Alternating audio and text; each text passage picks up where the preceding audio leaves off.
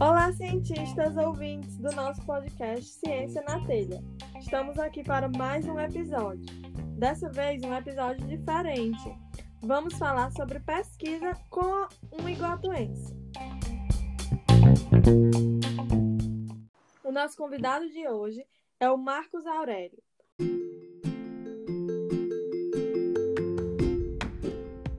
Marcos Aurélio de Souza Lima é filho do senhor Alpídio Ferreira e dona Rosalva de Souza.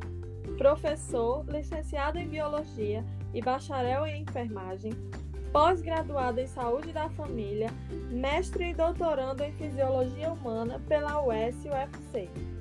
Tem experiência na área de desmotilidade gastrointestinal induzida pelo uso de quimioterápicos com ênfase nas alterações dos canais de sódio e receptores de serotonina. Ele gosta muito de pedalar, cinema, fã número um do filme Gladiador, além de leitura e um bom vinho com os amigos. Seja bem-vindo ao nosso podcast, Marcos Aurélio. Olá, Raquel, tudo bem com você? Tudo em paz? É, primeiramente, eu gostaria de agradecer aqui pela, pelo convite, pela participação poder aqui trazer um pouco do meu conhecimento, da minha vivência, no caso, sobre a ciência, aqui para os nossos conterrâneos de Iguatu, tá? dizer que é uma terra abençoada, temos vários nomes que sempre estão aí honrando a nossa terrinha, e sem sombra de dúvida, fico lisonjeado por essa participação junto aqui ao seu lindo trabalho. Parabéns pela iniciativa, Raquel.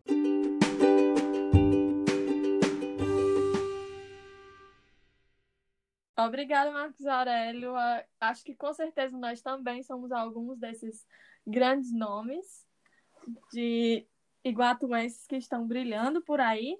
E aproveitar para apresentar esse tipo de episódio, já que é o primeiro para os nossos ouvintes. Nós vamos falar um pouco de pesquisa. E eu achei interessante trazer pessoas que estão na nossa terra, que são da nossa terra e que estão fazendo um trabalho de pesquisa que pode mudar a vida de muita gente. Uhum. Né? E o nosso intuito é esse. Sim, sim. Então, apro aproximar a ciência dos nossos ouvintes, dos nossos amigos iguatuenses conterrâneos. Marcos Aurélio, é. você pode explicar um pouco como é a sua área de pesquisa? Qual é a sua área de pesquisa para os nossos ouvintes? Sim, Raquel, certeza. Ó, a pesquisa, no caso aqui que eu desenvolvo, é uma pesquisa do tipo experimental, tá? Que nós utilizamos um modelo animal. No meu caso específico, eu faço a utilização de camundongos, tá? Para representar o que seria é, um meio, digamos assim, biológico humano, uma vez que tem uma fisiologia próxima, um sistema imunológico. Então, tecnicamente, como a gente gosta de falar, tá? Se eu utilizo de um quimioterápico, o chamado de 5-FU, 5-fluororacil, que é um dos componentes bastante utilizados aí em tratamentos para combater câncer de colo e reto, tá? Câncer de mama, tá bom? Câncer de pulmão, que são tipos de cânceres que estão aí figurando entre as principais causas de morte, digamos assim, por doenças é, não transmissíveis, né, para essas doenças crônicas.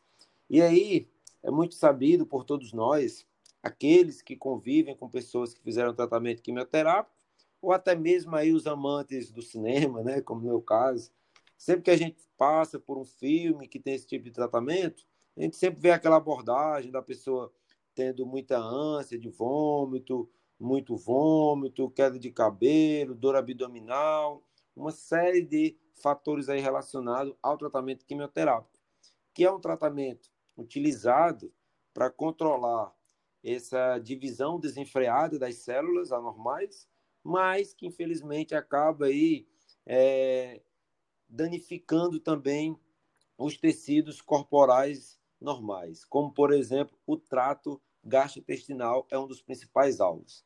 Então minha pesquisa basicamente constitui em induzir a mucosite, como que se faz isso?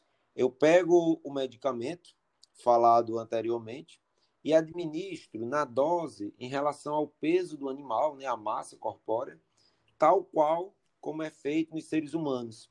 E aí, uhum. é, feita essa aplicação da medicação, a gente tem um prazo para atingir o pico do processo inflamatório, que em animais uhum. foi padronizado pelo meu orientador, no caso, é três dias após a aplicação, é um estado agudo, e 15 dias é um estado aí em que o próprio intestino já tem conseguido se recuperar.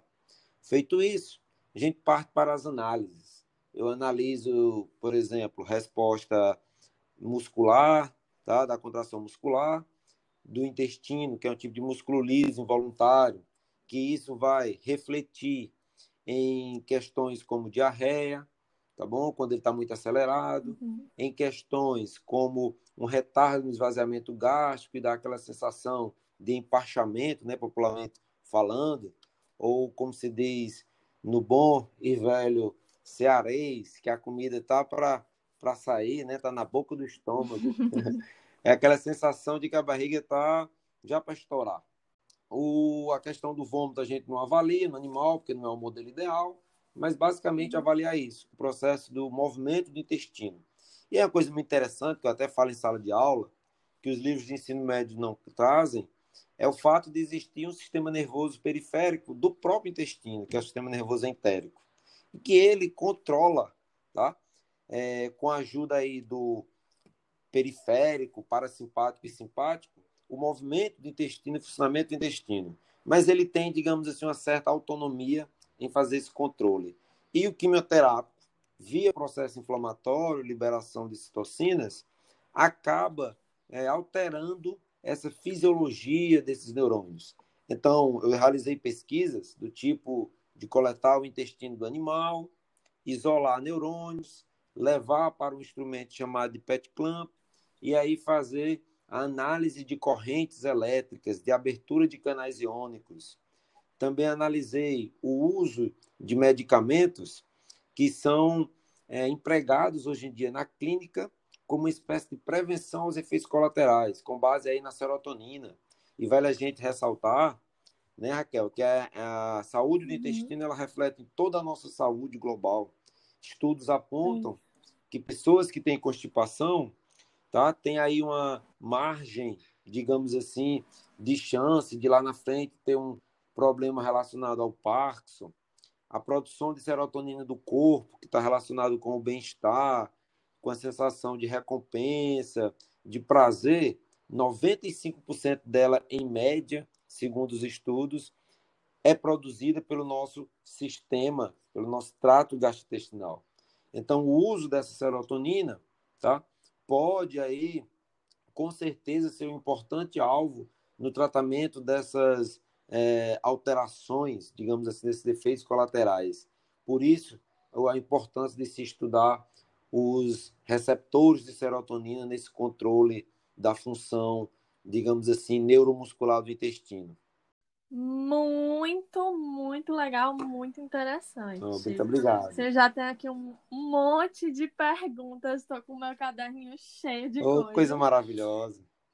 Mas quero dizer que foi realmente muito bom e para você ver, para os nossos ouvintes verem também, que tipo, é muito além de uma aula de biologia convencional, né? Se você está aí no ensino médio achando que a biologia é complicada, veja tudo que esse rapaz está estudando aí. É lindo. A gente diz que é lindo, né? Olha, eu sou um amante número um da fisiologia. É, tem que ser um amor. É, meu maior viu? hobby na faculdade era passar as férias com o Gaiton, estudando Gaiton. Aí depois eu descobri outros, aí fui trair o Gaiton e pegar outros livros para estudar, mas é muito interessante. Você está aqui nesse momento é. ó, de nervosismo, aí você tem o coração acelerado, a pupila dilata, a boca fica seca, e aí você entende a fisiologia e sabe como que tudo isso acontece, né? Muito legal. e assim, uma coisa que eu não estava prevendo, realmente, não estava previsto. Mas, passando um pouco para a parte pessoal. Hum. Também não sei se eu vou passar isso pela edição, certo, ouvintes? Mas a minha mãe teve câncer. Não, não sabia. Né? Ela faleceu de câncer. E um dos remédios que seria aplicado no tratamento dela era esse do Floracil. Floracil. É, sim, Floracil. Isso. Porque... E aí também eu quero mostrar a importância assim, de você conhecer um pouco sobre ciência. Porque por eu estar no meu doutorado em química, me dá, não que eu saiba mais do que os outros, mas eu conseguia ler algumas coisas. Então, quando o médico dizia qual era o nome do remédio, eu dizia, ah, você pode me dizer o nome correto para eu procurar? E aí eu uhum. pesquisava os estudos envolvendo o remédio, como aquele remédio atuava. Uhum. E quando você falou o nome aí, eu me lembrei que seria um dos tratamentos quimioterápicos que ela Entendi. Teria. Inclusive a parte aí dos remédios, do, dos efeitos colaterais também, sim. Se enquadra. Muita coisa que eu tinha que ler para entender, né? Uhum. Muita Entendi. Coisa. Ô, Raquel, pois eu peço desculpas em trazer a, a tona a lembrança, mas para você ver como importante é essa questão da digamos assim, da proatividade, você ir atrás, você investigar, saber se posicionar à frente da situação dessa para entender o que está acontecendo. Tá? É uma situação realmente Isso. dolorosa, né? mas que nenhum de nós, digamos assim, está aquém de viver. Né? Então, peço desculpas aí por ter trazido a sua memória o fato. Não, tudo bem. Só me lembrou aqui das minhas pesquisas, né? Uhum. E aí uma coisa também que você falou, que eu também acho que é muito importante ressaltar, é o experim... ele o fato do Marcos Aurélio ter um trabalho experimental com camundongos, uhum. né? É, a gente sempre vê nos vídeos, ou quando fala de cientista, ou aqueles filmes mais ficção científica mais dramáticos, uhum. sempre tem uns, uns uns ratos no laboratório, bom bom, ou a mesma bom bom pink a expressão, né? Pois é. E aí, mas trazendo para a realidade, o custo, que é uma pesquisa dessa, né, minha gente? É um custo elevado, Marcos Aurélio? Olha, Raquel, muito elevado, bem elevado mesmo. É, para você ter ideia, não vou falar em números de animais utilizados uhum. para não chocar essas coisas tudo mas é utilizado bastante animal. E se você tivesse que comprar um único animal desse, que ele tem todo um cuidado, a gente está falando só do preço monetário do animal, é, mas o cuidado uhum. para ele chegar até nós. Por exemplo, eles são animais criados em laboratórios específicos, utilizam água uhum. e ração de ótima qualidade e maravilha, que é aquela madeirazinha, aquele pó de madeira que eles ficam, e eles são tipo de animais uhum. chamados de germe-free, tá? Que são feitos vários exames aí parasitológicos para mostrar que o animal não tem nenhum, tá? Nenhum processo infeccioso, parasitário infeccioso que venha a prejudicar os nossos resultados. E os uhum. equipamentos que a gente utiliza. Ó, um dos aparelhos que eu citei, por exemplo, o PET clamp, que é uma técnicazinha difícil. Não que seja uma coisa que eu tenha feito e tal, mas é uma técnica difícil, demorada, você tem aparelhos aí na casa dos 100 mil, 150 mil, um aparelho. Anticorpos para você marcar, anticorpos bons, é, 4 mil reais um anticorpo, uhum. 6 mil reais, né? Como você sabe aí da área da química. Então é um processo assim uhum. bem, é, digamos assim, oneroso. E infelizmente a nossa ciência tinha, passou aí por uma época passa, né? Um pouco complicado, mas uhum. a gente vai ali nos trancos e barrancos, se esforçando para poder tentar avançar. Isso. E também, acho que assim, isso aí, esse ponto serve para mostrar também quem não tem uma vivência de ciência, a importância da gente apoiar os investimentos na Sim. ciência.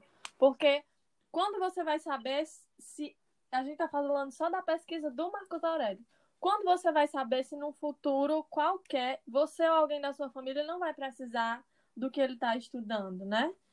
Quantas pessoas precisam dessa pesquisa que ele está fazendo? É um investimento alto, mas necessário para o desenvolvimento da nossa sociedade. E é também outra coisa, ele falou que o tempo, você falou, né, Marcos Aurélio, que o tempo é de do dia que aplica o medicamento uhum. é de três o, três dias. O pico da inflamação, é isso.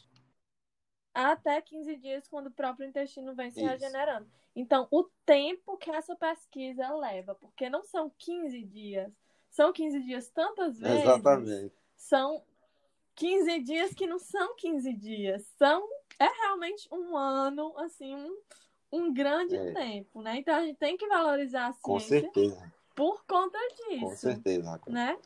Tem, tem que tem... voando, voando, você tá ali esperando 15 dias para poder fazer uma única análise. Aí tem que fazer 5, 6 análises, é 5, 6, 15 dias, como a gente fala. Não dá certo, Isso. tem que repetir. E quantas vezes, quantas quantas vezes não tem que ir, né, Marcos Aurélio, assim, de noite para conseguir pegar o horário correto do animal ou da Perfeito. análise ou do equipamento.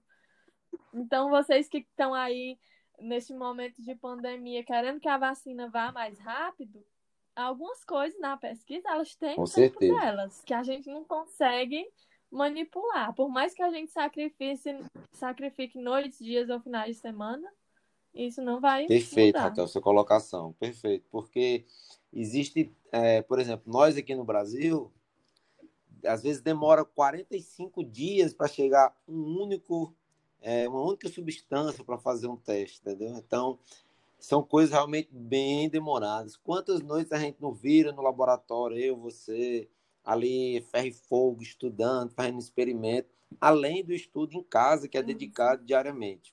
É, tem até uma, pesquisa agora também que eu faço parte, sou um dos orientadores, eu era um dos principais a coletar material. É paralelo, né? Que era, a gente ia buscar fragmentos de pâncreas, pâncreas humano mesmo, no IJF, uhum. que não era utilizado para transplante. E aí sempre era uma hora da manhã, duas horas da manhã, e aí virava noite por cima de noite. Mas é, é a ciência. A gente tem que evoluir sempre na tentativa de melhorar. Muito bom. E assim, você já falou bastante sobre sua pesquisa, já mostrou bastante, mas tem alguma coisa específica que você poderia destacar? Por que você pesquisa isso? Algum, vamos dizer assim, desejo pessoal que lhe fez buscar essa área? Pronto. O principal é, desejo pessoal em relação mesmo a essa área tá? é principalmente na tentativa de buscar uma maneira de amenizar né, a questão dos efeitos colaterais realmente do tratamento quimioterápico. Sempre foi uma área que me instigou bastante, dado aí alguns amigos que passaram por uma circunstância parecida com a sua, tá? Familiares uhum. também, então é meio que uma questão pessoal de buscar é, entender um pouco sobre isso. Embora a pesquisa no Brasil seja uma pesquisa ainda básica de conhecer. É. E assim, já pulando para uma das perguntas que eu enviei previamente, né?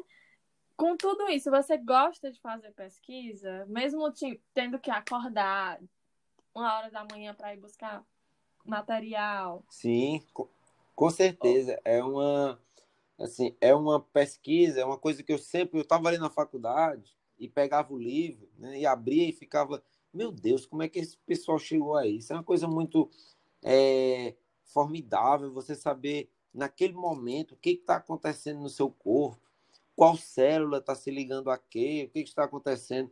Então, se eu tivesse que fazer, faria tudo novamente, sem pensar duas vezes, porque é uma coisa muito, é cansativo, mas é muito prazeroso tá? Você poder ali entender, compreender um pouco do que é o funcionamento de um ser vivo, tá? Então, no meu caso, é uma coisa que não tem assim recompensa monetária que seja suficiente, porque é um conhecimento, é coisa que você vai ter e é seu, ninguém jamais tira aquilo de você. Então, é como eu sempre gosto de dizer em sala de aula, que um dos maiores dons que a pessoa pode desenvolver essa questão aí do estudo, do conhecimento, para que você possa aplicar e ajudar as pessoas futuramente, não apenas guardar para si.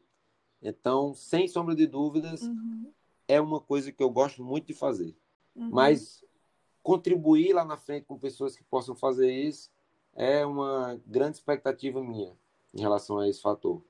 Isso, muito bom.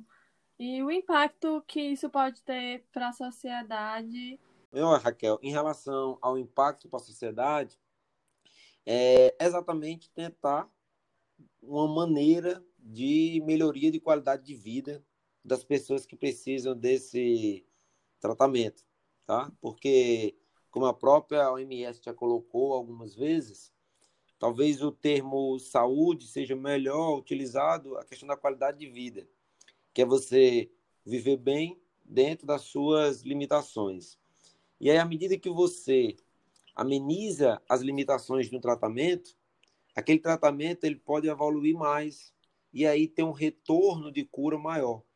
Então, o que eu espero lá na frente é que minha pesquisa possa contribuir, tá, como base para o desenvolvimento de substâncias, de conhecimentos que levem a reduzir aí parte desses efeitos colaterais, até que então surja a tão sonhada cura aí para essa desordem metabólica chamada de câncer. É.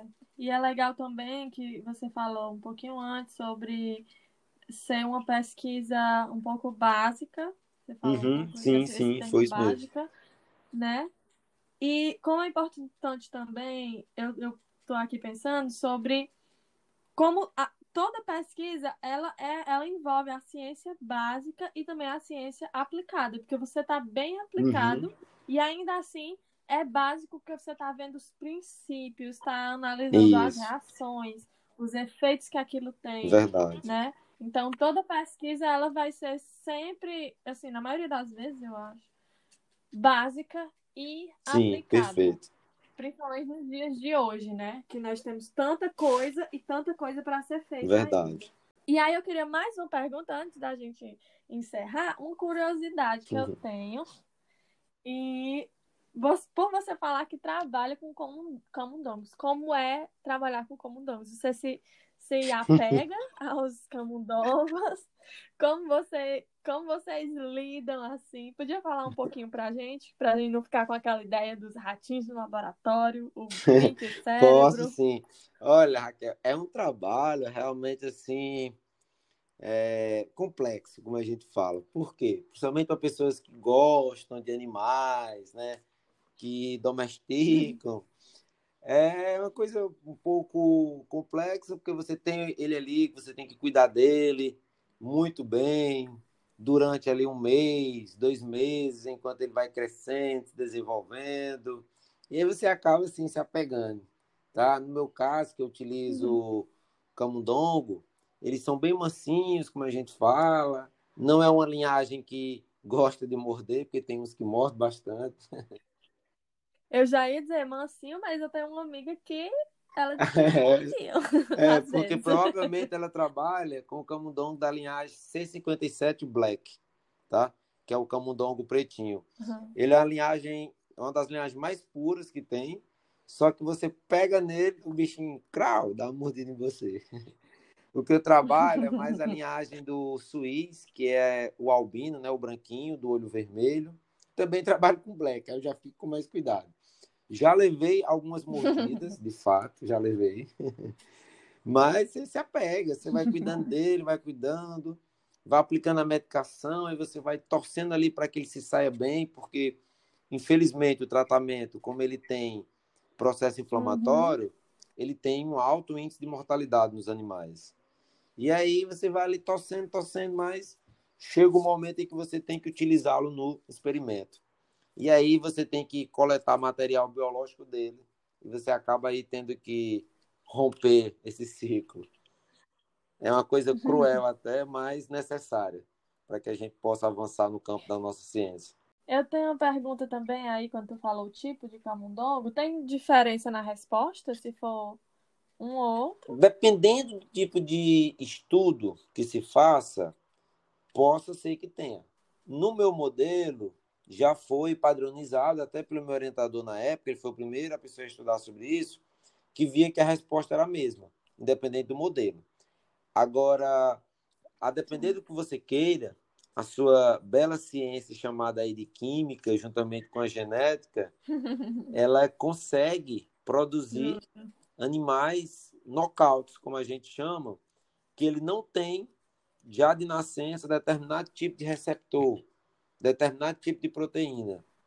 E aí eu trabalhei com isso lá na USP, quando eu fui, que exatamente você consegue tirar tá, do cruzamento, você vai pegando ali uma linhagem pura, com heterozigoto, tal, vai manipulando geneticamente e você consegue ter animais knockdown ou knockouts para determinado tipo específico de receptor. Ah, e qual é a diferença? É porque ao invés de eu usar o antagonista para inativar a resposta, o animal já não tem aquela resposta. Então também já é uma segurança maior. Mas vai depender do modelo que você usa. Mas no, no caso, essa modificação é a, a modificação que rendeu o prêmio Nobel desse ano, Marcos Aurélio? É, a técnica do CRISPR, ele pode fazer sim essa modificação. Só que essa modificação tem algumas que são feitas sem essa técnica da edição genética. Como é que eles fazem isso? Eles vão fazendo cruzamentos entre os animais para chegar a essa, essa variante. Mas há uma maneira, sim, de fazer essa variação de maneira mais segura, foi pela técnica do Nobel de Química, exatamente.